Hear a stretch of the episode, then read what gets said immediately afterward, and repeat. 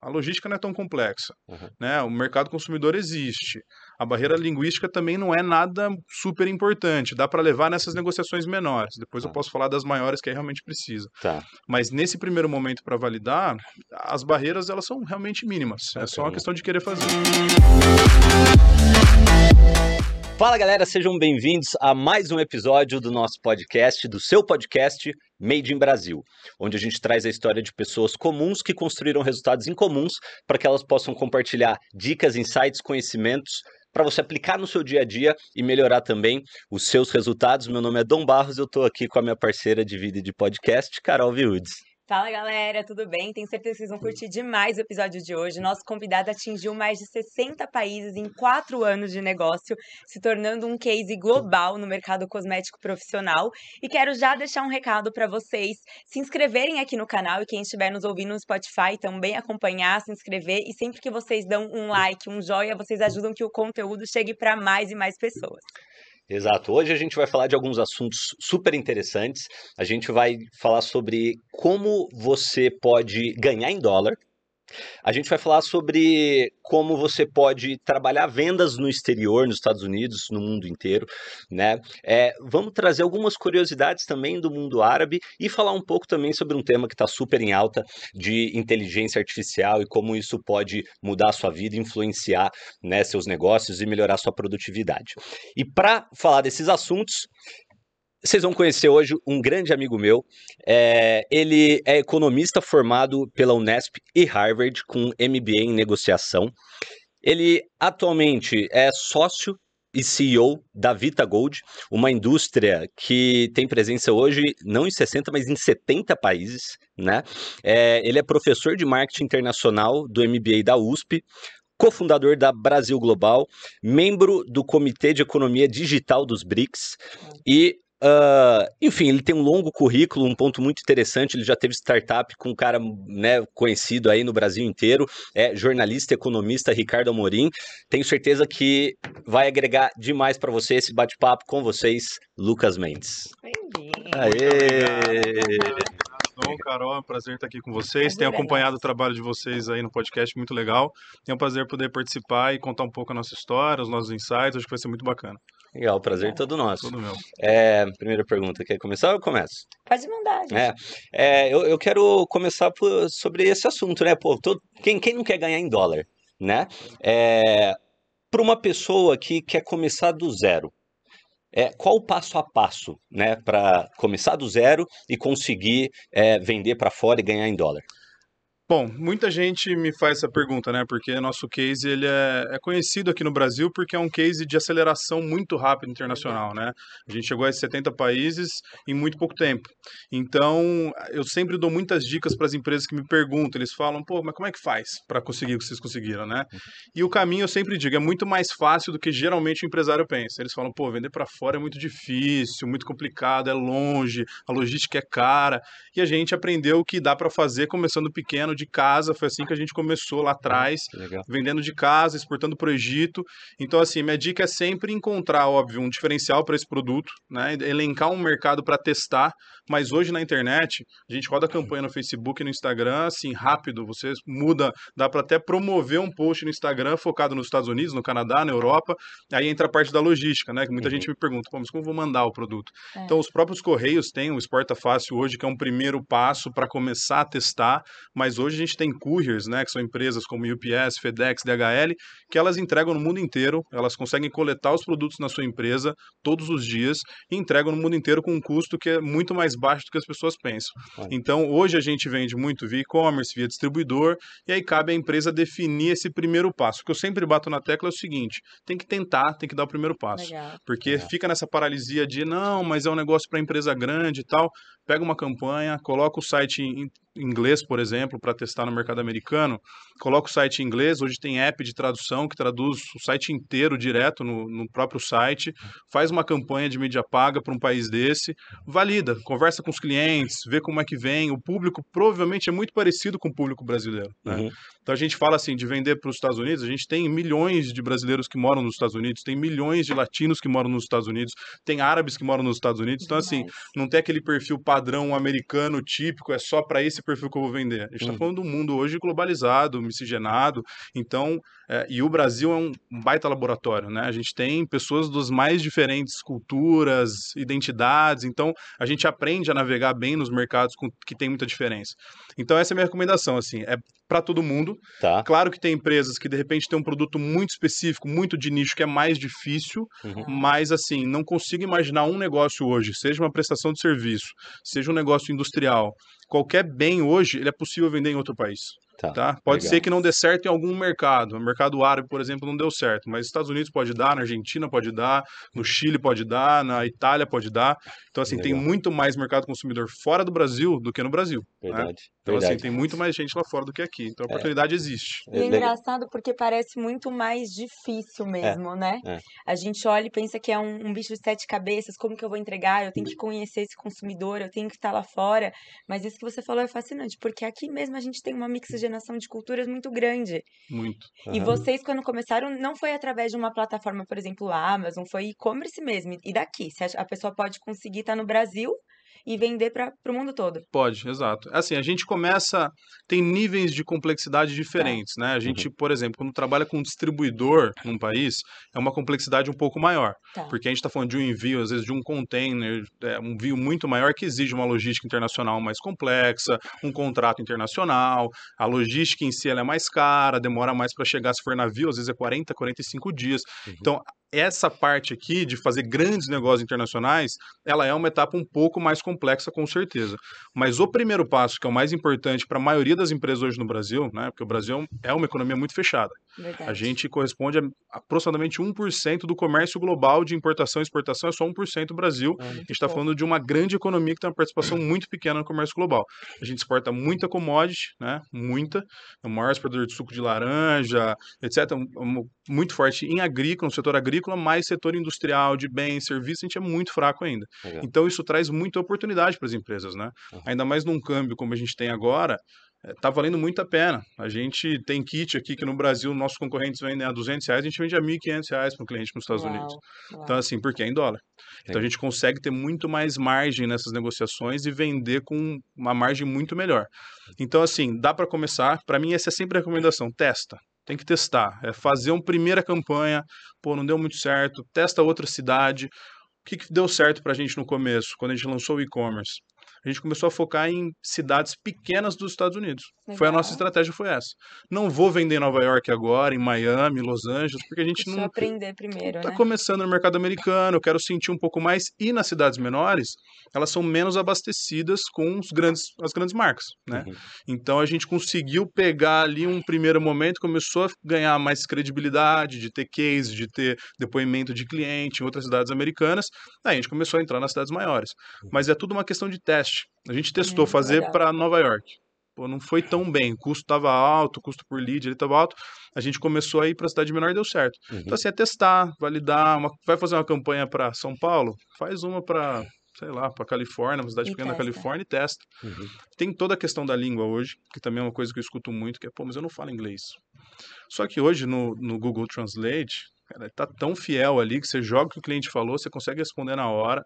Tem, a gente usa um, um appzinho que chama Grammarly, que ele fica no próprio Google Chrome ali, que ele já ajuda se tem algum erro gramatical, alguma coisa, ele já traduz na hora.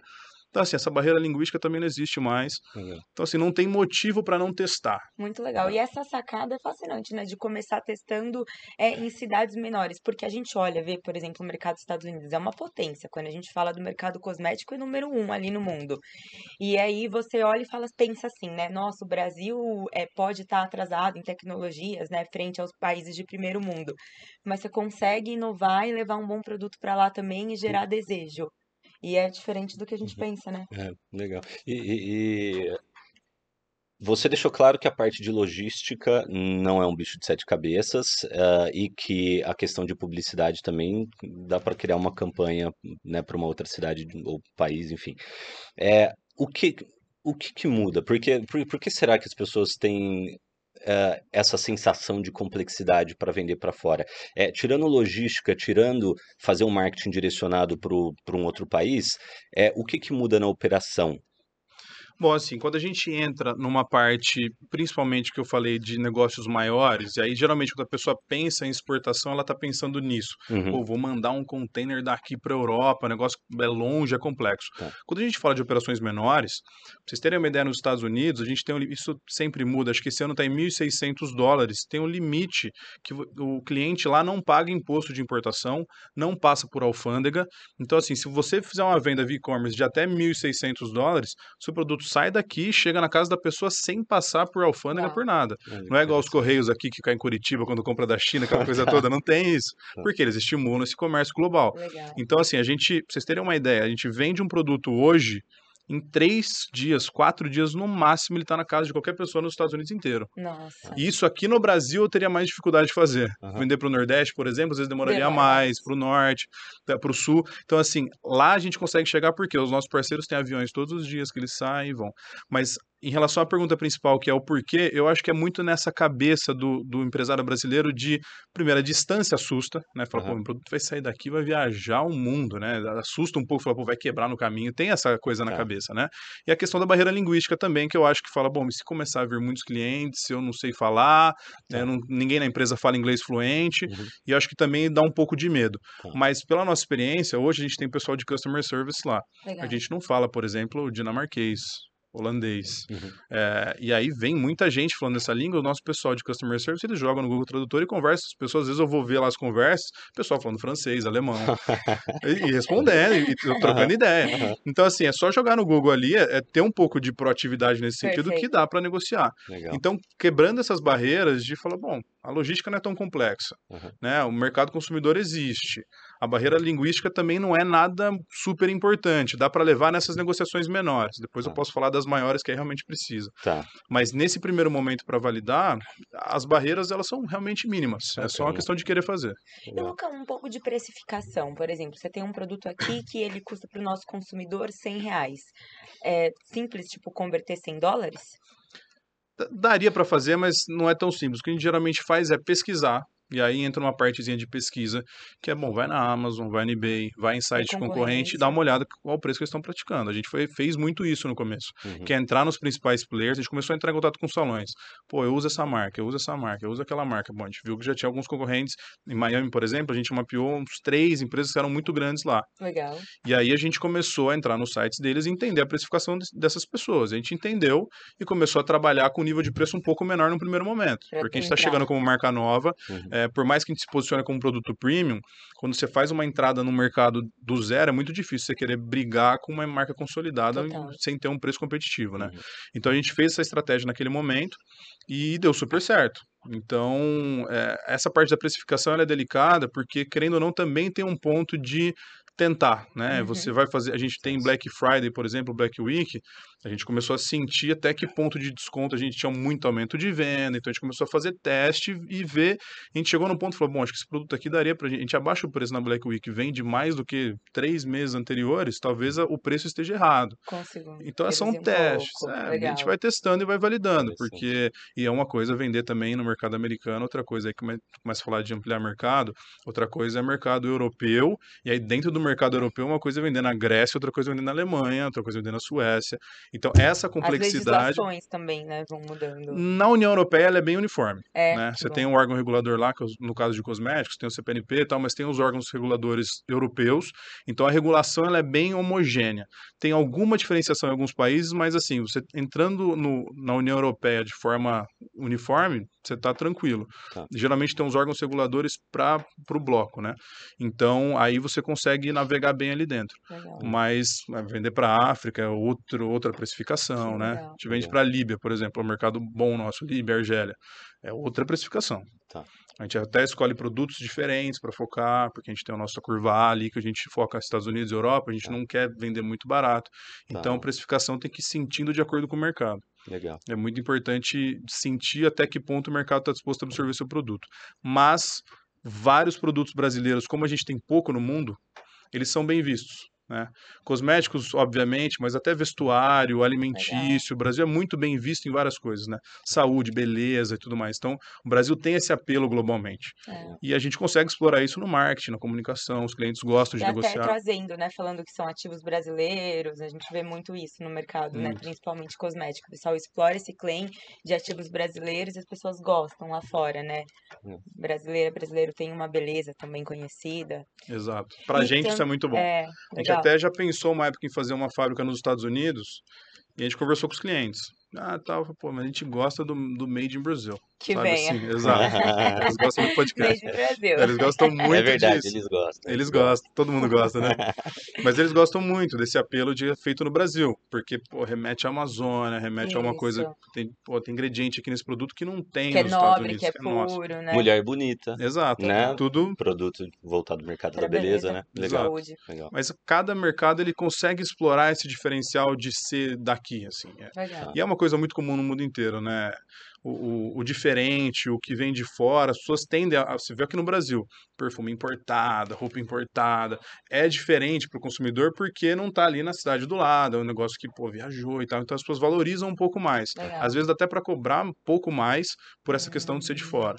Muito legal. Então, mas tem que Então testar. você consegue fazer disso uma vantagem, na Claro, verdade. é né? uma vantagem, com Muito certeza. bacana. E estando hoje em 70 países, é, quais são os países que vocês mais gostam de trabalhar? Assim, falando um pouco de cultura também. Se a gente é muito forte no mercado árabe, né? A gente tem muitos negócios lá na região, foi onde a gente começou, e eu Por gosto quê? muito, porque foi o primeiro mercado que a gente começou a focar. Na verdade, a gente, quando começou lá atrás fazer campanha aqui para Brasil, a gente vendia aqui na região, o pessoal do Egito entrou em contato para querer comprar.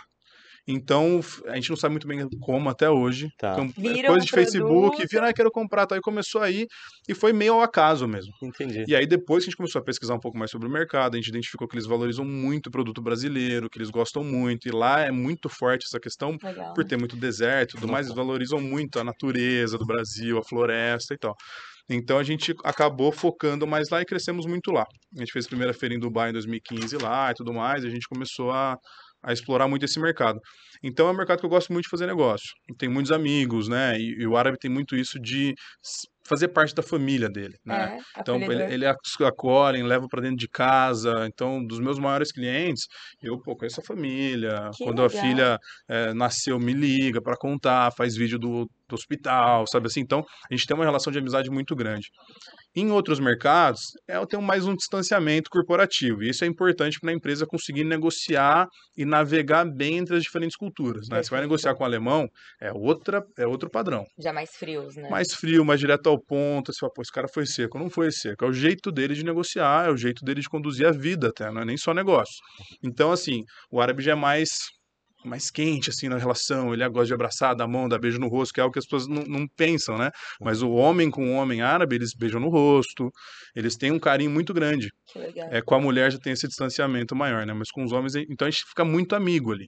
Então eu gosto muito de fazer negócio, mas a gente acaba gostando de fazer negócio em praticamente qualquer mercado que a gente entra, porque é diferente, né? Não é melhor ou pior, são mercados diferentes. Então você falar com um americano típico, aquele cara que gosta de produtividade, resultado e tal, é super legal também. Você entra num, num ritmo diferente de negociação. Uhum. Vai falar com um francês, é outra coisa. Então, assim, a gente acaba gostando de, de negociar com pessoas diferentes. Esse é, no fim do dia é isso que legal. é. São mora. desafios É. diferentes, né? Dentro da Exato. mesma empresa, cada país uma cultura, uma forma de negociar. Exato. Demais. Ô, ô, Lucão, uma das coisas mais legais desse podcast é que a gente aprende pra caramba. Com certeza.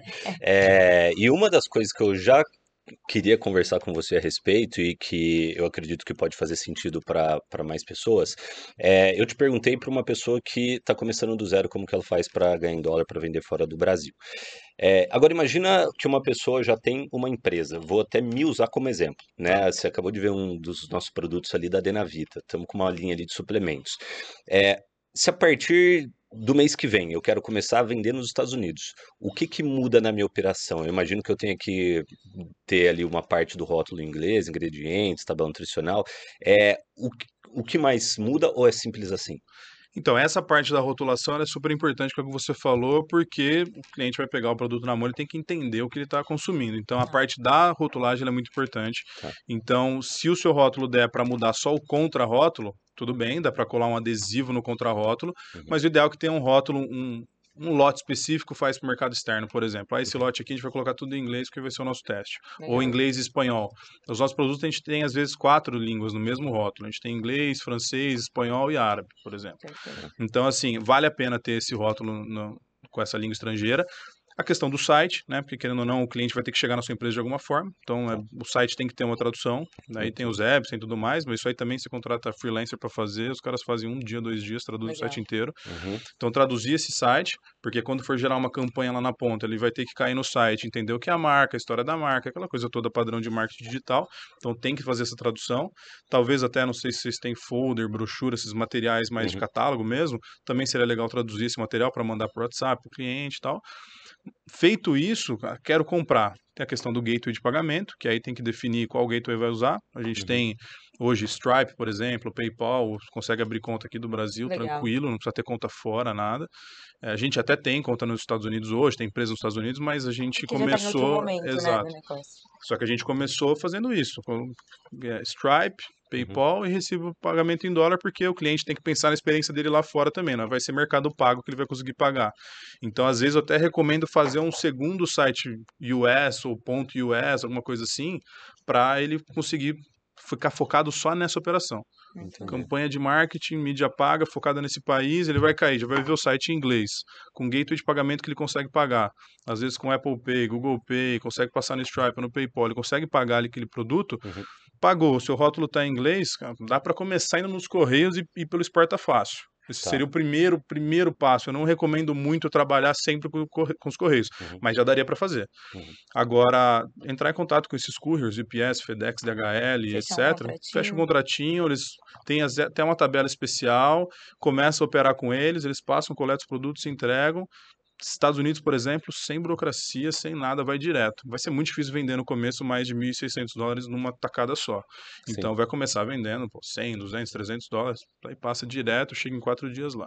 Então, assim, esses são o passo a passo mais simples para Tá. começar a validar. Tá. Aí você fala, pô, mas tem que traduzir, sabe? Hoje em dia não tem desculpa, é muito, simples. fácil, muito simples fazer. É só querer fazer. Aham. Assim, tem que sentar, colocar em prática, fazer dois, três, quatro dias de trabalho dá para colocar para rodar. Legal. Mas tem que querer, né? Então, Legal. E vocês vendem também para o consumidor final ou é mais B2B? a gente vende também. é, a gente tem uns kits menores, assim, que a gente vende para consumidor final. Que a gente começou muito na pandemia com esses kits, né? Tá. Porque a pandemia Salão, né? salão Fechou. fechado, distribuidor também de produto não estava vendendo para salão, a gente sabia que os clientes queriam continuar usando o produto, Perfeito. então a gente lançou a caixinha, que vem um produto de shampoo, condicionador e um alisamento né, progressivo aqui no Brasil, para elas fazerem em casa. Então a gente criou também, mas o Legal. nosso foco mesmo é salão de beleza. Legal, Já- mercado tanto que a gente está tentando deixar bem mais, assim, só focado no profissional e a linha de home a gente está lançando até uma outra marca para ficar só focada nisso, porque acaba o salão não gosta. Né? É, o salão não gosta. É, Fala, minha cliente sentido. vem aqui, faz um tratamento seu, ela pode comprar online e fazer em casa, eu não quero fazer o seu produto, vou fazer outro. Então, a gente já, já identificou que não, não pega bem. Uhum. Agora a gente está tá focando mais numa linha só no consumidor final. E também é importante isso, né? Saber para quem você vai vender. Então, Perfeito. ah, vou vender para todo mundo, vou vender para fora. Tem que saber para quem, a estratégia tem que estar alinhada. Show. Show. É, Quer perguntar alguma coisa ou posso Hum. continuar? Pode, pode perguntar. de Porque eu tenho um monte de coisa aqui, às vezes eu fico, né, pô, tô, não tô deixando Não, falar. É, você fala muito sobre eh, internacionalização de empresas, né? Acredito que é tua, tua especialidade. É, quais são, talvez, os, os, os temas ou, ou os pilares mais importantes desse assunto que, enfim, que você gosta de falar e, e que você acha importante, né, as pessoas saberem?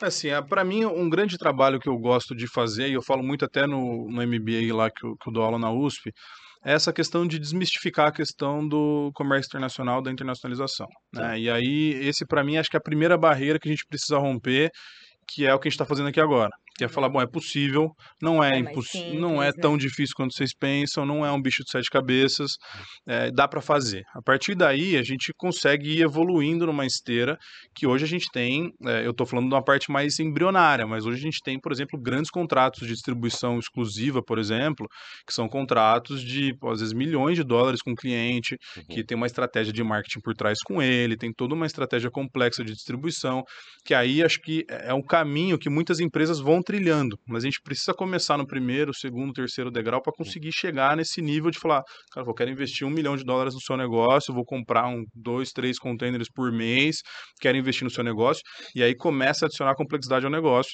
que é um, um pouco do nosso momento hoje, né? Você tem um Uhum. distribuidor que tá, o cara vai fazer um evento semana que vem, é um caso real, né? semana que vem fazer um baita evento lá na Argélia, tá convidando as maiores influencers da Argélia, vai fazer um baita evento, precisa de apoio nosso, precisa de ajuda com marketing, precisa de banner, precisa...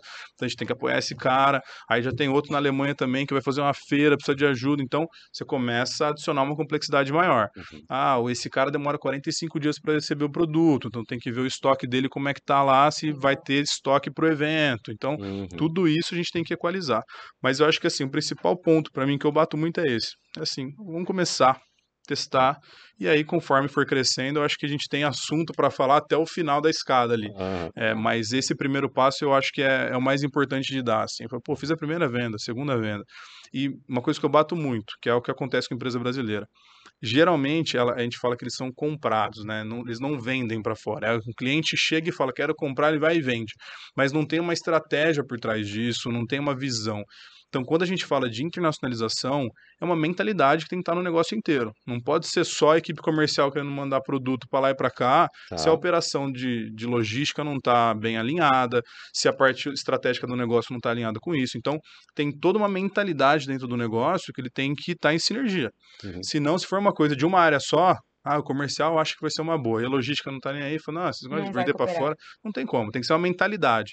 A partir de agora, a gente quer ser uma empresa global. Uhum. Então, assim, é o que a gente fala, a gente quer ser a maior empresa de cosméticos brasileiras do mundo. Então, assim, é, é no mundo. Então, assim, essa é a nossa visão. A gente quer ter essa presença global. Tá- Isso está no nosso DNA. Uhum. Então, isso tem que estar no DNA do negócio. Eu Uhum. quero ser global. Não pode ser só uma areazinha de exportação da empresa. Porque isso aí morre. Começa ali e tal, aí as operações não focam, aí, pô, não tem produto para exportação, porque tá focado aqui em entregar pro cara de Minas. Uhum. Então, assim, acaba E aí morrendo. começa até a desvalorizar um negócio que tinha tudo pra dar certo, né? Não, mas Minas tá vendendo mais, mas é claro, tá Exato. entregando, tá mais tempo no jogo, né? Uhum. Porque eu vejo isso até, a gente teve um, um cenário recente agora comparando venda é, para o consumidor final e venda de distribuição. Venda de distribuição é um mercado gigantesco, a gente sabe, mas aí você tirar um pouco a mão do consumidor final para migrar, você acaba desvalorizando, falando assim, não, não, não vou focar porque aqui não tá dando certo. Mas calma, você tá começando, né? Uhum. Exato. Uhum. Tem um, um É. período de maturação para as coisas, Uhum. né? Então, se, se não tem essa paciência, essa mentalidade no negócio, a paciência acaba logo. Fala, pô, mas não estou vendendo 5 milhões de dólares ainda para os Estados Unidos? Ah, é um Calma, processo. né? Legal. Então, mas tem que ter, se tiver essa mentalidade na empresa, não, a gente está construindo algo aqui, e isso eu acho que é super importante, até a gestão do negócio, comunicar para todo mundo, olha, a gente quer agora começar a vender para fora, é um negócio que a gente quer, a gente vê oportunidade e Aham. todo mundo está alinhado com isso e entender o que a empresa está fazendo. Então, é, a gente fala muito disso, dentro da empresa ter a mentalidade exportadora, assim, ter Tá. aquela cabeça de a gente quer ser uma empresa global. Boa. Então, todo mundo alinhado, tendo essa paciência que às vezes demora um pouquinho, cara, não tem. E, e ter estratégia, né? Quando você tem essa mentalidade, você tem uma estratégia. Você não vai simplesmente só ah, vendi para um cara em- na Europa, por exemplo, e acabou. Então, pô, e aí, como eu vou ajudar esse cara a vender mais? É isso que a gente mudou, a cabeça foi assim, falou, pô, eu vendi, mas como que eu vou ajudar esse cara a difundir meu produto na França, por exemplo? Porque aí você vai criando cases, né? Você tem que Dando ajudar o cara. força. Uhum. Você Entendeu? comentou de, de influenciadores, né? Eu ia te fazer exatamente essa pergunta, porque aqui no Brasil a gente vê muitos e-commerces escalando não só através de publicidade no Facebook, mas também utilizando as influenciadoras. Vocês utilizam lá ou fica com distribuidores? Como que a, a própria marca faz esse marketing? Geralmente é um trabalho conjunto, né, Tá. entre a marca e o distribuidor. Mas isso é um ponto interessante também. Dependendo do mercado, a plataforma, a rede social é outra. Então, quando a gente fala de Arábia Saudita, por exemplo, Snapchat lá bomba. Olha, Então, quando a gente vai olhar para a estratégia lá, é Snapchat. A gente vai olhar quem são os maiores influenciadores lá para focar no Snapchat naquele mercado. Que às vezes em outro mercado é o TikTok, em outro mercado é o próprio Instagram. Então tem que entender um pouco. Na Rússia, por exemplo, tem a rede social que eu não vou lembrar o nome agora, que é complexo, mas que é a maior lá. É ver alguma coisa. Então, assim, cada mercado tem um- uma rede que funciona melhor. Dito isso, a gente tem sempre uma estratégia conjunta. Meu distribuidor vai falar, ó, quero investir na influencer tal. Para isso eu vou dar, ou vou dar produto, ou vou gastar X, quero que você me ajude um pouco com isso. Vocês podem ajudar? Ah, a gente ajuda, te dou mais produto aí com bonificação para ajudar e tal. Você vai construindo a marca junto, né? Seu Exato. brand lá fora. Porque amanhã ou depois, isso acontece no mercado, né? A gente assina um contrato com o distribuidor. Ele tem quantidade mínima para comprar. Se ele não atinge essa quantidade, óbvio, a gente tem paciência, às vezes espera um trimestre e tal, dois, mas se não atinge consistentemente, a gente tem, a gente é obrigado a trocar o distribuidor porque ele não está conseguindo crescer a marca no país. Então eu não posso segurar a minha marca num, num distribuidor que não está conseguindo crescer a marca lá. Uhum. E às vezes ele investiu em duas, três influências, fez um baita investimento na marca em si, que para mim fica muito mais fácil, né? Achar um outro distribuidor, porque ele Total. fez a- já o, o trabalho. Uhum. Então a gente sempre entra com alguma coisa para ajudar esse distribuidor lá. Mas é uma estratégia conjunta, assim. Legal. Às vezes eles pegam e falam, eu vou fazer. Aí Às faz. vezes já tem um relacionamento, já, tem, querem lá. fazer. Tem uma feira aqui, eu vou fazer e tal, já pega e faz. Mas às vezes a gente ajuda. Ah, preciso de banner, a gente fez. Eu mandei um menino da minha equipe comercial há umas três semanas para Turquia. Pô, vou fazer uma feira aqui agora, preciso de ajuda e tal. Falei, não, vou mandar um menino nosso aqui, que é super bom. Mandei lá, ajudou, negociou, ajudou ele a vender e tal. Cara, o cara amou, fideliza o cara com a gente, ele quer investir mais na marca. Ele fala, pô, pra que, que eu vou pegar outra marca de cosméticos? Os caras me dão um apoio aqui, vou ficar com eles. Uhum. Então tem esse lado, assim, né, de uma relação comercial como essa, ela tem que ser ganha-ganha para os dois, para a marca e para o Pra comprador também. prazo, né? É. Você falou sobre desmistificar, e interessante porque quando a gente foi preparar aqui, né, o roteiro, a gente estava conversando um pouco sobre esse episódio, a gente foi olhar até no YouTube, o quanto que tinha já de conteúdo das pessoas falando sobre como você vender fora, tipo, como ganhar em dólar, e tem muita coisa relacionada, tipo assim, somente é, à internet, algumas plataformas, Amazon e tudo mais, mas poucos vídeos, né, com Pouquíssimos. conteúdos pouquíssimos de conteúdo de alto valor, entregando mesmo assim qual era o passo a passo para você conseguir realmente vender para outros países, né, é, fazer uma venda ali internacional. Legal. Exato, é, tem Você vê muito, que né? ainda Com- é Embrionário Brasil. embrionário. Ah, Uhum. como vender com uma afiliada Oportunidade, né? É, Isso. Exato. É uma oportunidade para o mercado, porque Uhum. a gente, as empresas que olharem para isso e falar, bom, acho que meu produto eu conseguiria vender em outros mercados e começarem a realmente a fazer, tem muito mais chance de, de ganhar mercado. É. A gente começou em 2014, 2013 a exportar numa época que poucas empresas brasileiras de cosméticos profissionais, principalmente, estavam fazendo. Tinha algumas, né, umas 10, mas a gente começou num mercado que hoje em dia vieram várias, só que a gente já estava consolidado com vários distribuidores, com, sabe, várias marcas lá é, já estabelecidos, relacionamentos já estabelecidos. Então, as empresas que viram a oportunidade Uhum. e conseguirem implementar antes, Uhum. é uma oportunidade maior. Ainda mais tem que aproveitar o câmbio agora, né? Nossa. Total, Agora total. caiu um pouco, mas ainda assim, Não, mais mas de ainda 5. assim comparado ao real tá difícil, né? A gente começou, Oh. chegou a 1,80, 2. Lucão, é, desde que você, vocês fizeram né, essas primeiras vendas aí pro, pro Egito, enfim, é, vocês cresceram bastante, né? Eu acredito que um dos maiores mercados ali, é, né, pros, pro qual, pros quais vocês vendem é esse mercado árabe. É, e, e você meio que criou uma história, né, com esse mercado. Eu sei que você até fez uma, uma tatuagem, Sim, né, com alguns, Nefertiti aqui. é, que é um símbolo É um, árabe, né? É. É, conta um pouco pra gente, né, o, o, o que que é essa história que, que vocês têm. Eu vejo que você sempre tá lá também, sempre em Dubai, É, né? Eu falo, é, amigo rico, eu vejo É, aqui, eu shake, falo, né? poxa, eu chego lá. É, e, e alguma curiosidade, né? Alguma Claro. coisa que te atrai na cultura, enfim. Não, legal. É, a gente tem uma relação muito forte ali com o mercado árabe. Eu vou para Dubai todo ano, né? Desde 2015. A gente só não foi em 2021 por conta da pandemia, Uhum. mas a gente sempre vai. E é uma feira lá, uma das maiores feiras do Oriente Médio é, acontece lá, então a gente sempre vai. E eu acabei criando laços muito fortes aí na região toda. Então, poxa, eu viajei para Jordânia, para o Catar, Bahrein, Kuwait, a região inteira ali, Arábia Saudita, Egito, Marrocos. Tudo eu já visi- visitei por conta do negócio. É. E a gente, como eu comentei antes, a gente acabou fazendo amigos ali dentro e tem alguns pontos da cultura que eu gosto muito, né? Então, Um deles é a questão da, da confiança. Eu lembro quando eu era molecão, assim, né? Em 2015, é, comecei, foi a primeira feira internacional nossa em Dubai, e eu lembro de eu sentado, assim, com um cara que na época já era, ouvi falar que ele era grande, ele era patrocinador da feira, inclusive, e aí a gente conversando e tal, e ele falou, não, que interessei nos produtos de vocês, tá, tá. Eu falei, não, vamos assinar um contrato. Eu lembro até hoje, ele falou, não, o contrato para mim, ele pegou o bigode assim e falou assim, ó, que o contrato para mim é aqui, é no fio do bigode. Porque para mim, olhando no seu olho aqui, apertando sua mão, tá assinado. Eu não preciso Uau. nada. Eu falei, cara, tem, tem essa cultura de falar, não, tem que assinar contrato com tudo, que o cara vai me enganar, não sei o quê. E ainda vai te enganar com um contrato, né? Exato, exatamente, exatamente. E aí ele pegou, fez isso, deu a mão assim e realmente cumpriu tudo que a gente combinou comprou na data, pagou no antecipado. Então eu comecei a entender um pouco essa cultura, né, da confiança. Então às vezes a gente tem clientes nossos que são desde essa época aí que não saem da gente, mesmo tendo preço melhor em outros lugares, mesmo tendo pô, propostas indecentes para saírem da gente, eles não saem pela questão da fidelidade, da lealdade. então essa lealdade é um negócio que eu admiro muito, assim, do tipo, cara, sou chama de irmão, somos irmãos, a gente vai fazer negócio junto. Às vezes acontece de romper, obviamente, como qualquer relação, é, mas tem isso na cultura que é algo que eu valorizo muito, assim, essa questão de, pô, apertei sua mão, dei minha palavra, tá dado. Incrível. Então agora a gente começou, vai, depois de tantos anos, ano passado que a gente começou a olhar para todos os distribuidores e falar assim, pessoal, vamos começar a assinar contrato só para deixar a regra bonitinha da nossa relação, uhum. porque até então a gente não tinha nada. Era, cara, é exclusivo, é exclusivo, tal, ia na feira, apertava a mão, saía para jantar, tem muito isso a cultura também, né? Da abundância, isso é a questão de, da riqueza e tal, é, é muito nítida, por exemplo, o jantar. Jantar é muito comum, cara, a mesa fica forrada de comida, assim. E eu falo, não precisa de tanto, gente. A gente tá, às vezes, em cinco pessoas, seis pessoas. Uhum. Não, não, não, é melhor sobrar do que faltar. Então tem essa cabeça, assim, do tipo, cara, vamos comer, é pão pra caramba, é carne e tal.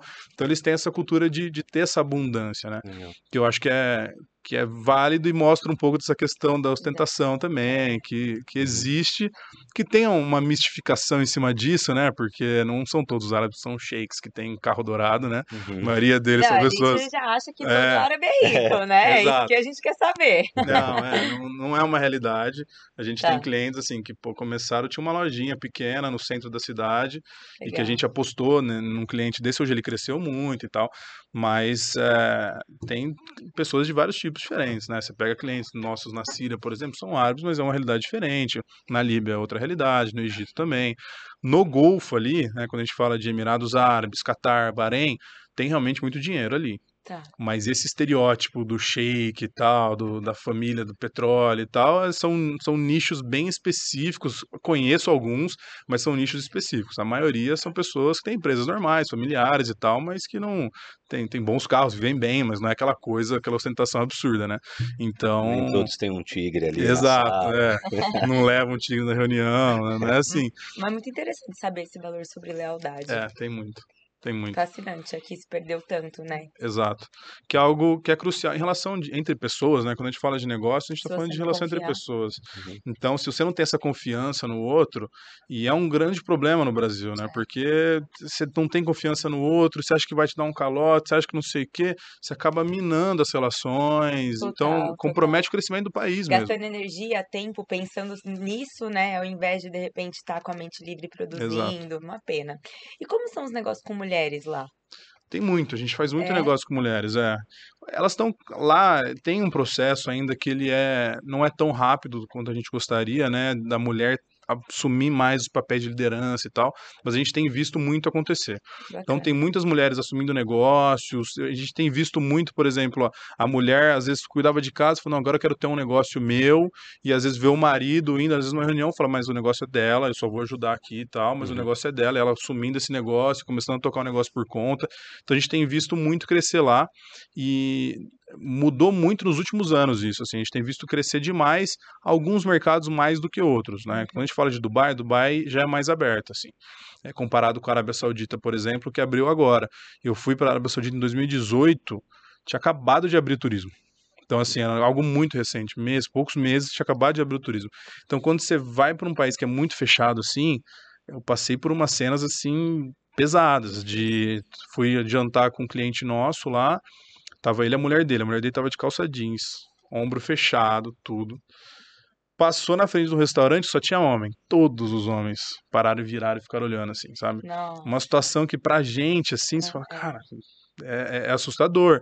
Mas pra eles, assim, ver uma mulher com calça jeans e tal andando na rua é, é uma realidade completamente diferente. Porque tá acostumado com a mulher, né, usando o hijab ali e tal. Uhum. Então, pra eles, foi um negócio que todo mundo olhando assim, você fala, cara, é Uhum. outro mundo. Dubai já não acontece isso. Dubai você vê europeia, na praia tal, é Uhum. outra cabeça, é outra cultura. Então lá você vê mais negócios assim com mulheres e tudo mais. A Arábia Saudita eles têm muito.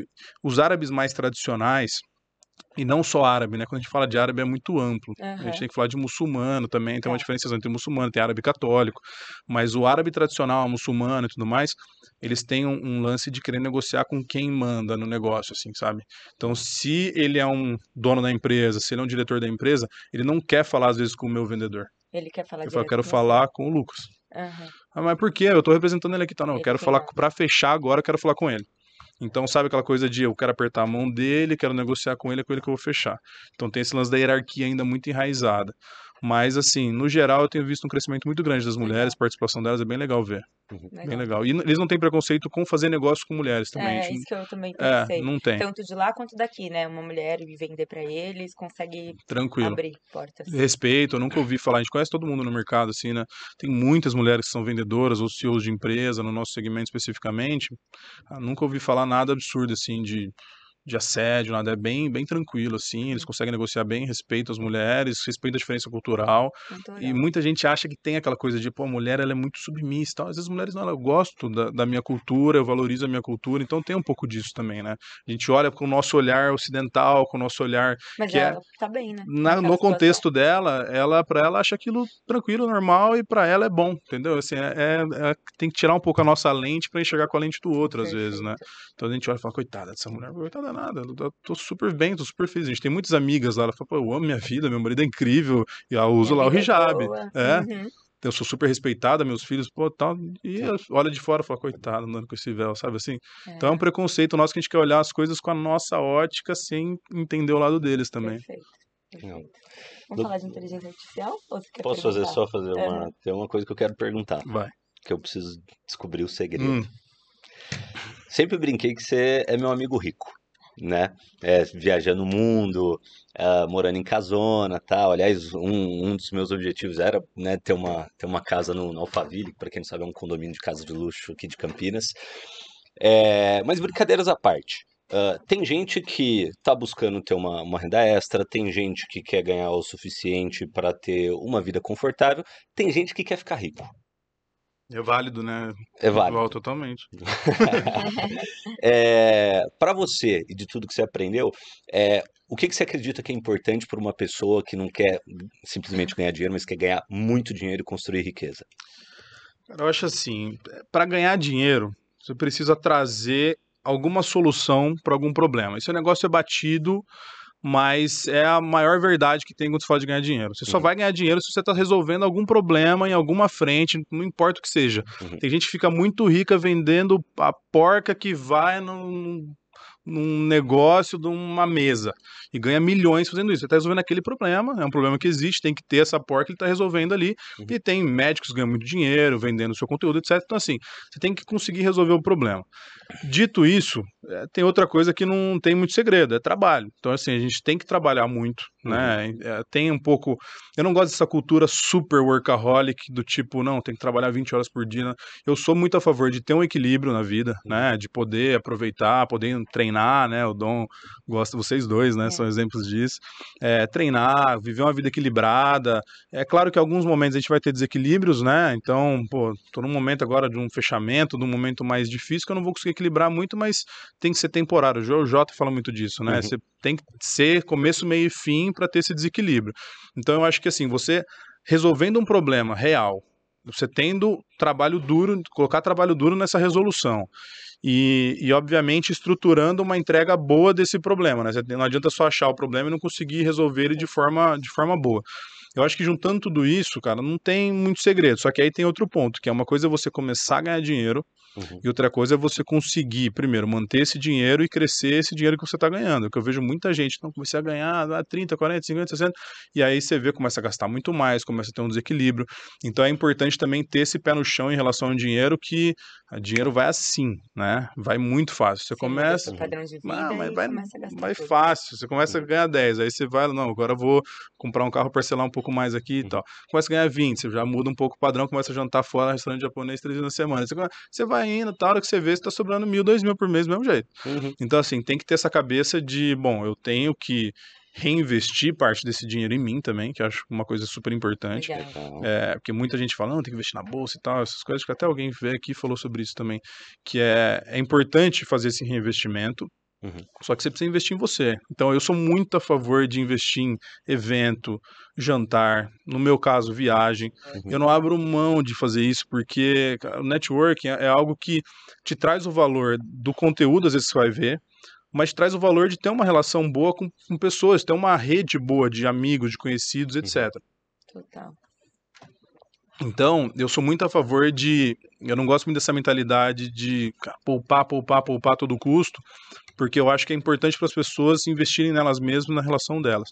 Então, eh, dando um exemplo nosso, eu fui, por exemplo, com meu pai para Miami ano passado. Pô, para Miami. Aí, obviamente, pago minha passagem, pago meu hotel, pago tudo, e fui a, a passeio mesmo com ele para curtir. E eu peguei e levei uns produtos na mala. levei uns produtos da Vitagold na mala. E aí teve um dia lá que ele teve que trabalhar, eu peguei os produtos e saí distribuindo para salão, bater de porta em porta, pá, pá, pá, pá, pá, pá, que nossa marca tal, tá, que interessante, quero comprar tal. Eu visitei acho que 12 salões, os 12 salões, seis viraram clientes nossos Ah, e começaram a comprar da gente e viraram, estão gastando mais, muito mais com a gente hoje do que foi essa viagem. Então, pô, eu poderia falar, não, eu não vou gastar com isso agora, eu vou economizar tal. Mas se você sabe gastar e sabe tirar valor disso também, cara, é experiência nova, é abertura de novos mercados e tal. Então, na minha cabeça hoje é assim, eu vou viajar. Eu fui, fui pra Europa com a minha noiva também, vamos, vamos. Lá já marquei uma reuniãozinha ou outra, lógico, não dá pra ter desequilibrado, Uhum. mas marquei um dia lá, marquei um jantar com um cara que é distribuidor, no outro dia eu marquei um almoço com outro, e os outros dias todos fiquei de boa, mas consegui fechar negócio que esse cara me pagou toda a viagem. Então, assim, é saber onde vai gastar o dinheiro também Legal. e, e tem que ganhar, tem que ganhar mais do que, do que você está disposto a, a ter essa, essa sinergia com o que você quer para sua vida, né? Então tem gente que fala, cara, eu quero ter um apartamento assim, ter um carro assado, para mim isso aqui tá bom, perfeito. Se você almeja muito, quer ter uma casa grande, num condomínio bom, você quer ter um carro bom, você quer viajar ao mundo, tem que fazer por onde também, e tem que trabalhar para isso e trazer valor para isso. E aí passa por achar esse problema, estruturar um bom negócio com um bom time, né? Que sem time a gente não chega a lugar nenhum pessoas cruciais. Hoje eu olho pro meu time, a gente vê que tá criando um time pô, super qualificado, super motivado com o que a gente está fazendo. Então, fazer a gestão desse time, trazer essa visão para o time, né, de onde vocês querem chegar, porque a empresa ela é um veículo, é isso que eu falo muito com eles, ela é um veículo para a gente conquistar os nossos sonhos aqui, não só os sonhos dos sócios, Uhum. mas os sonhos de nós todos.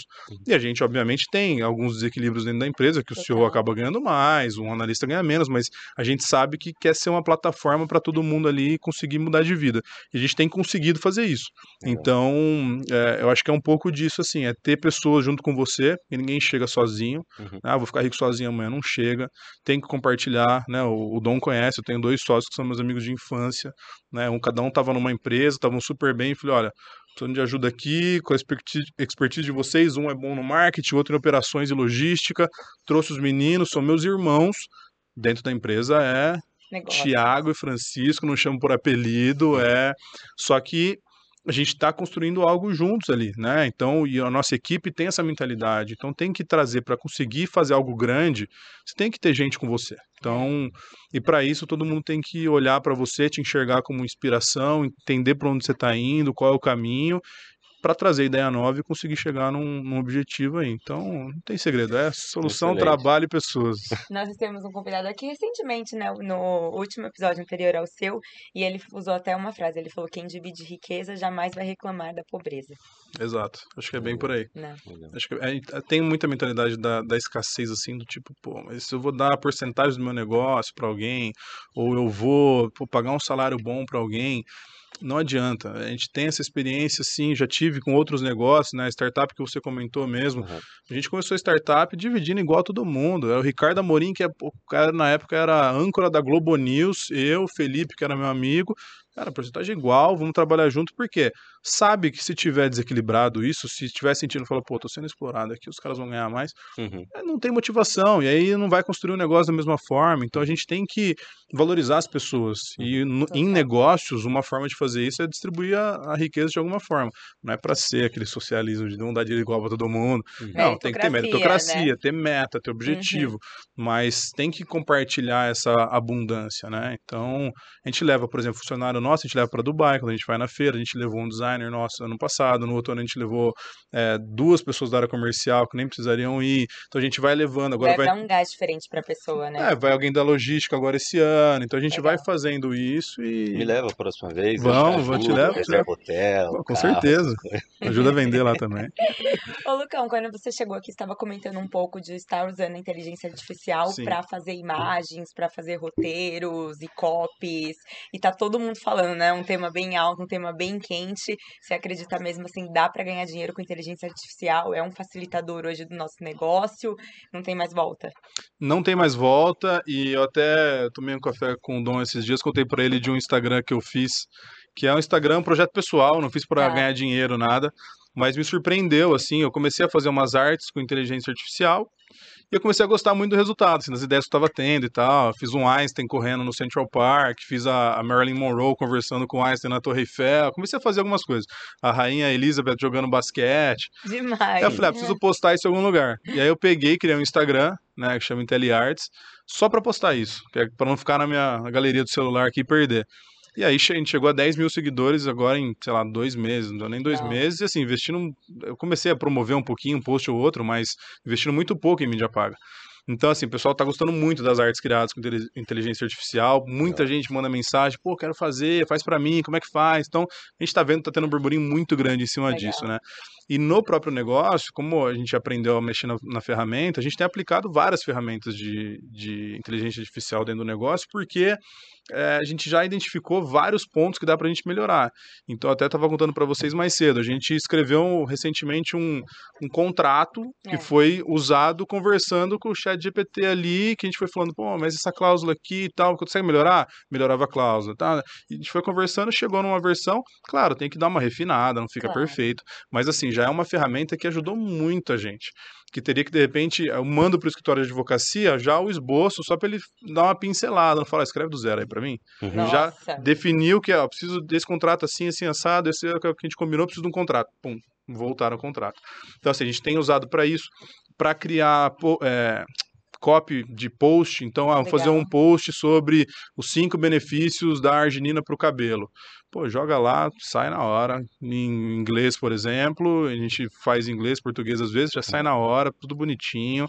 Ah, não gostei muito do ponto 1. Eles vão e definem melhor o ponto 1. Então a gente tem usado muito para isso.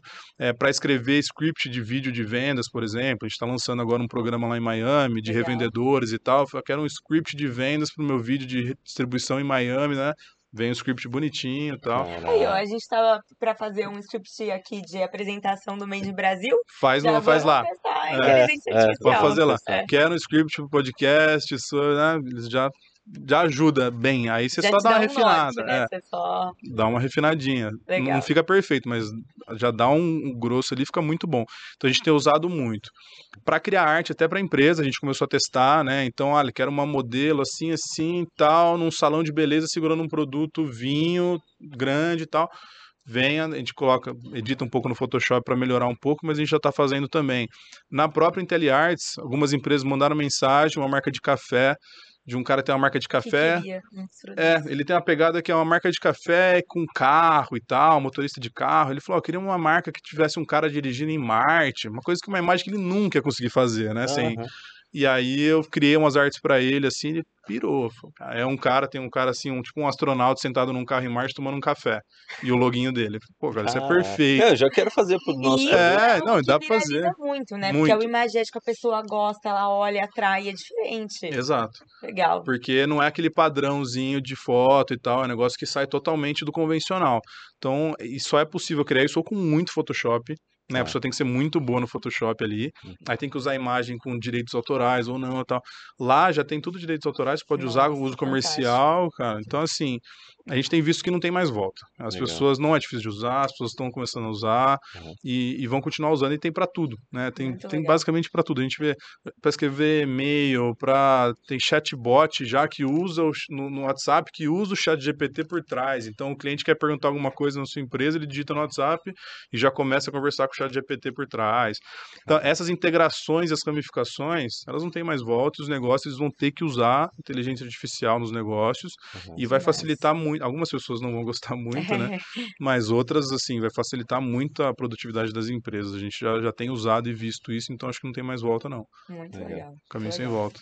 Você que já já está mais por dentro disso e deve ter pesquisado mais, é, tem alguma curiosidade que você acha mais interessante sobre? Eu tenho visto até algumas é, teorias da conspiração, né, dizendo que eh, num momento a inteligência artificial vai entender que o ser humano é descartável vai.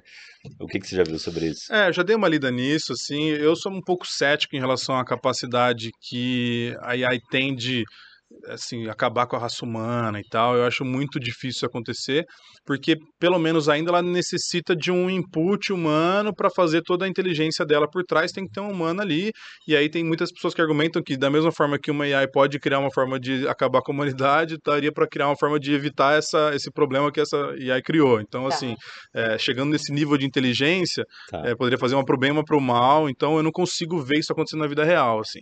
O que mais me preocupa é acabar a questão de internet, por exemplo, ter alguma coisa nessa mais relacionado à infra de internet mesmo, Tá, do que necessariamente a- o, o software em si, um robô, alguma coisa assim, acabar com a humanidade.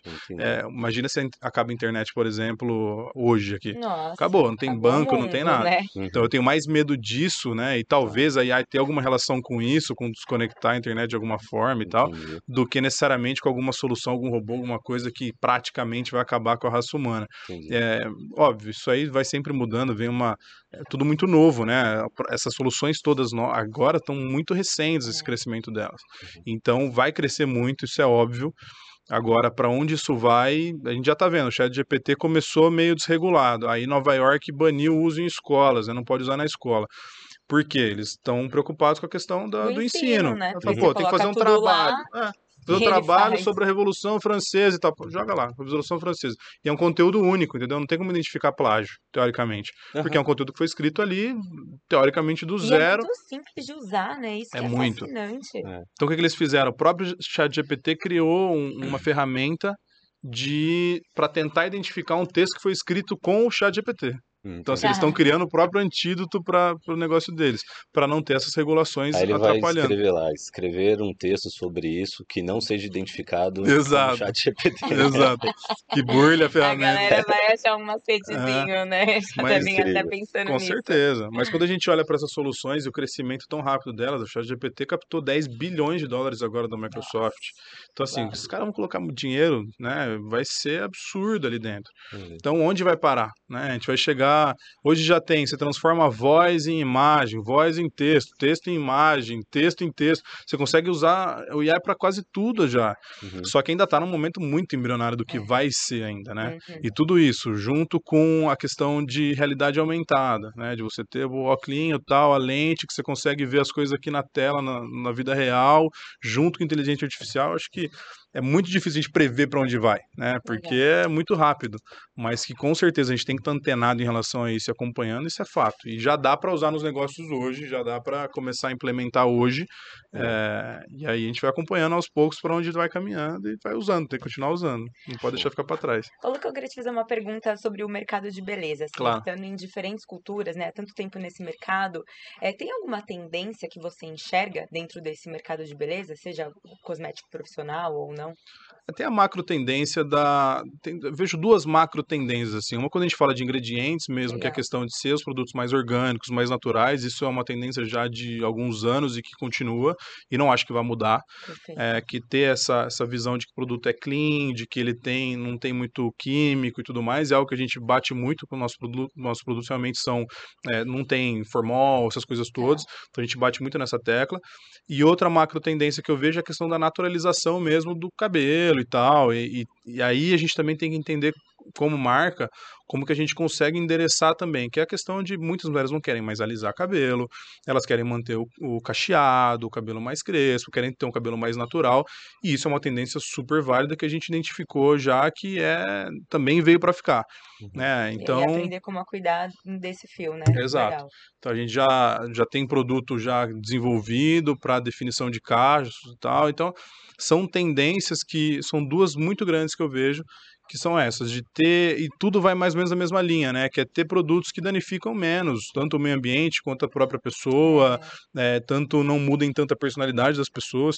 Então, acho que essas tendências elas vieram para ficar, né? Que é naturalizar a beleza de uma certa forma, que é deixar o que é- já é mais bonito e de uma forma mais natural, orgânica, sem muito muita química e tal. Eu acho que essas duas tendências não voltam mais. Eu acho que isso veio para ficar. Legal. A gente fala muito assim também na marca, né? Eu acho que ficou por um tempo, principalmente aqui no Brasil, a galera falando muito produtos veganos, produtos veganos, precisou criar, né, esse conhecimento, né, na massa para exigir isso também das empresas, mas agora eu acho que é muito mais sobre uma sustentabilidade, né? A preocupação com a embalagem, a preocupação com o consumo, não em si só com o produto, né, ser de origem animal, porque acho que isso já é premissa, né? Exato, é. Isso aí já foi é, não testado em animais, pois isso aí É, já é condição em animais, básica, é. Uhum. já é básico.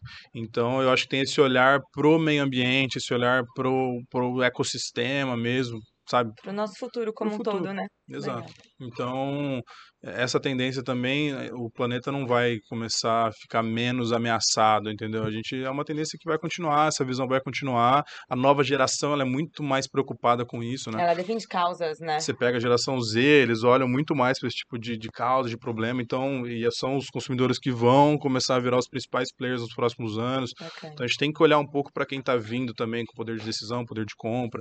Então é- eu acho que essa tendência deve continuar por muito tempo aí. E com certeza essa galera já vem muito aí ligada à inteligência artificial, a tudo, né? Tudo casado. Já nascem, né, digitando. totalmente, totalmente. Lucão, última pergunta. Manda. É, a gente fala muito sobre a importância das pessoas eh, criarem uma, uma rotina para alimentar a cabeça com, com coisa positiva, tá sempre aprendendo, se desenvolvendo, para ter novos insights, para desenvolver novas habilidades e, por consequência, conseguir melhores resultados. É, eu vejo que, que você é um cara super instruído, super antenado também. É, como que o Lucão faz para se manter atualizado? Quais são as suas principais fontes, né, para ter uma, uma rotina é, de buscar conhecimento e trabalhar no seu desenvolvimento pessoal? Claro, eu sou muito a favor, assim, dessa mentalidade mesmo de estar sempre se desenvolvendo, assim. E eu tenho isso desde criança. É um negócio que eu sempre gostei de ler livro, sempre gostei de estudar, é um negócio que eu, eu não consigo ficar parado, assim, sem aprender coisa nova. Então, eu vejo uma coisa tipo inteligência artificial, vou ouvir podcast, quero ler um livro, quero ler artigo, para entender. Não me conforta não saber as coisas, assim. Eu acho que isso é muito importante para as pessoas, é ter essa mentalidade de se incomodar com não saber algo. Óbvio que não dá para saber sobre tudo, mas se é um tema que está no seu dia a dia, é importante para você, tem que incomodar se não saber, sabe assim? Uhum. Então, eu uso várias formas, né? Eu gosto muito ainda de ler livro, papel, é um negócio que eu ainda gosto. Uhum. Eu tenho um Kindle lá também que eu uso, mais para levar em viagem e tal, mas no dia a dia eu gosto muito de, de usar papel, livro de papel. E ouvir podcast também é um, algo que eu faço muito, eu gosto muito. né? vou pô, na academia, tô na esteira, tô treinando e tal, vou ouvindo. Às vezes estou num trajeto de carro, eu ouço. Às vezes estou em casa também, eu ouço. Então eu gosto muito de, de ouvir, porque é um conteúdo que você tá ali fazendo outras coisas às vezes e vai ouvindo. Mas quando é um conteúdo mais denso, por exemplo, no caso de podcast que tem, tem vídeo, eu gosto muito também porque eu coloco às vezes na TV de casa e fico vendo ali no- na TV de casa no YouTube e tal, vou assistindo, que eu gosto mais para parar e, e assistir e aprender ali. Então, cara, eu uso várias fontes diferentes, assim, mas é basicamente isso. Faço muito curso também, faço parte do G4 lá, que é um, um grupo de, de empresários, né? Uhum. Então, a gente se encontra uma vez a cada dois meses, a gente discute ideia, traz problemas de negócio, então é uma fonte que eu acho muito legal ali também de aprendizagem. Uhum. E tem a questão de curso online também, que eu faço alguns. Então, eu pego, acho um tema interessante, eu compro um curso, faço lá. Alguns eu comprei e nunca fiz, mas vários eu, eu faço. nunca, né? né? É, Coloco na rotina ali, alguns dias da semana à noite eu vou, estudo. E eu tenho algumas coisas também de estudar outros temas também que eu gosto de sair um pouco de. Vejo muita coisa de negócios. Uhum. Mas às vezes eu sinto que eu preciso olhar para outros temas também, né? Estudar espiritualidade, estudar é, filosofia, eu gosto muito de ler sobre filosofia, estudar outras histórias, literatura diferente, então pego o Prêmio Nobel de Literatura para ler um pouco, para dar uma esparecida na cabeça e não ficar só vendo business, business, business, porque uma hora cansa, né? Então eu dou uma, uma variada e até assim. você traz inspiração, né, de outras fontes também, Exato. né? Eu estou estudando agora a, o estoicismo, né? E aí vi lá o livro que chama Café com Sêneca, que é um livro muito legal, inclusive recomendo. Legal. Que é um livro que traz o estoicismo de uma forma mais prática de dia a dia, assim, para entender o que é a filosofia estoica e tal, para bem aplicável, assim. Então é um negócio que é diferente, mas que você aplica na vida, né? Na, na, sua visão de mundo, na sua visão de, de vida no geral. E uhum. querendo ou não, a gente não é só negócios, né? Gente é, é vários pilares que uma das sustentações ali é ter um bom negócio, mas o bom negócio depende de você ter uma boa cabeça, um bom corpo, uma boa saúde, uma mentalidade apropriada. Então acho que tudo isso a gente tem que olhar de forma mais holística, assim. Acho que muita gente foca só negócio, negócio, negócio, e às vezes uhum. esquece de outras pernas aí. E aí dá um desequilíbrio, né? É, além dessa recomendação do café com Sêneca, é, tem mais alguma recomendação? Quais os três melhores livros aí que mais te impactaram? Três melhores. É, vamos lá. Isso é uma pergunta difícil, porque vai depender muito da, do momento da minha vida, né? Que eu acho uhum. que isso é importante também, porque quando a gente fala de livro, assim, eu acho que um livro, às vezes, num momento ele é super importante, em outros momentos ele não é tão importante. É. Para mim, no momento de estruturação do negócio inicial, por exemplo, falando de negócios, é, eu gostei muito de acho que medindo o que importa ou medir o que importa, não lembro o nome agora em português, uhum. que basicamente é a bíblia ali dos OKRs, né, que é como você colocar ali objetivos e, e resultados para o negócio e estruturar bem essa visão do que são os OKRs, como acompanhar os OKRs, porque no momento que eu estava estruturando as equipes na empresa e tal, eu precisei muito, esse livro foi fundamental uhum. para a gente conseguir estruturar as metas da empresa. É, outro livro muito importante, deixa eu pensar aqui, Receita Previsível, por exemplo. É um livro que eu gostei muito. Carol acabou de ler, né? É, eu gostei muito para ajudar a criar essa máquina de vendas na empresa, assim. É um livro que me ajudou muito. Até dei para o meu time comercial para o pessoal ler. E nessa mesma linha, o spin selling também, quando a gente lida muito Legal. com venda mais complexa, né? Então, o spin selling é muito bom para você conseguir conversar bem com o cliente, entender a situação dele, aquela coisa de, pô, vendedor não é não é só para ficar falando o seu produto de você, é você entender mais sobre o cliente para conseguir vender, né? Uhum. Então, acho que o spin ele traz muito isso, assim, que muda um pouco a sua mentalidade, que para a gente foi muito bom, assim, que é, bom, vamos olhar as coisas diferente e tentar entender o cliente, o que ele está precisando, qual é o problema dele, para aí sim falar o que, qual é a nossa solução, o que a gente oferece de diferente dos outros.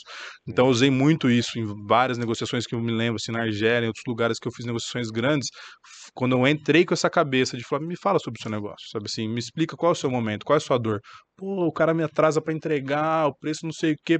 Ele vai te trazendo a situação dele ali, e aí você consegue entender muito melhor. Se eu chego numa conversa falando, não, meu produto é incrível, tal, não tem formal, Fala papá, tudo que ele não quer saber, né? Fala, cara, não é essa a minha dor, não é esse o meu problema. Então, esse livro ajudou muito.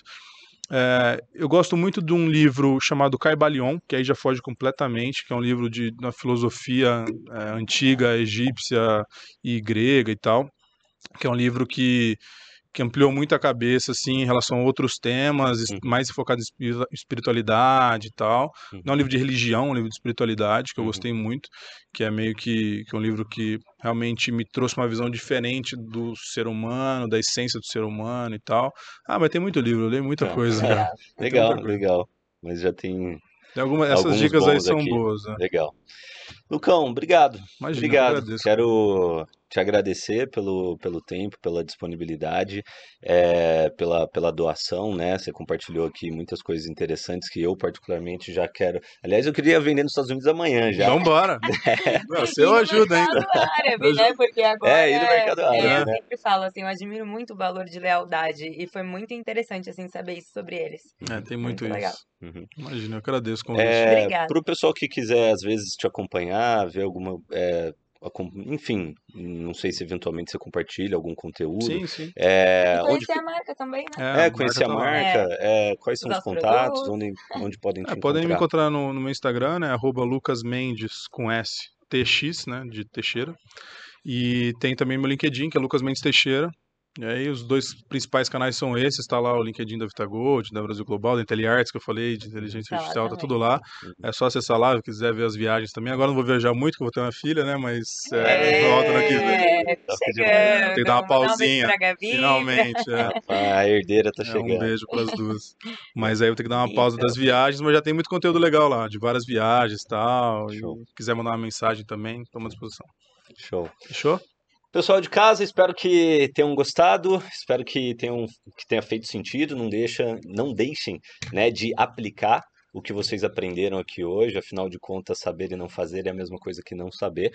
É, e ah, semana que vem tem mais, tá? E semana que vem tem conteúdo ao vivo. Em breve a gente vai compartilhar aqui com vocês é, data e horário, mas se preparem porque vai ser tão bom quanto foi hoje com nosso querido convidado Lucas Mendes. Valeu, galera. Obrigada, Lucão. Obrigado, gente.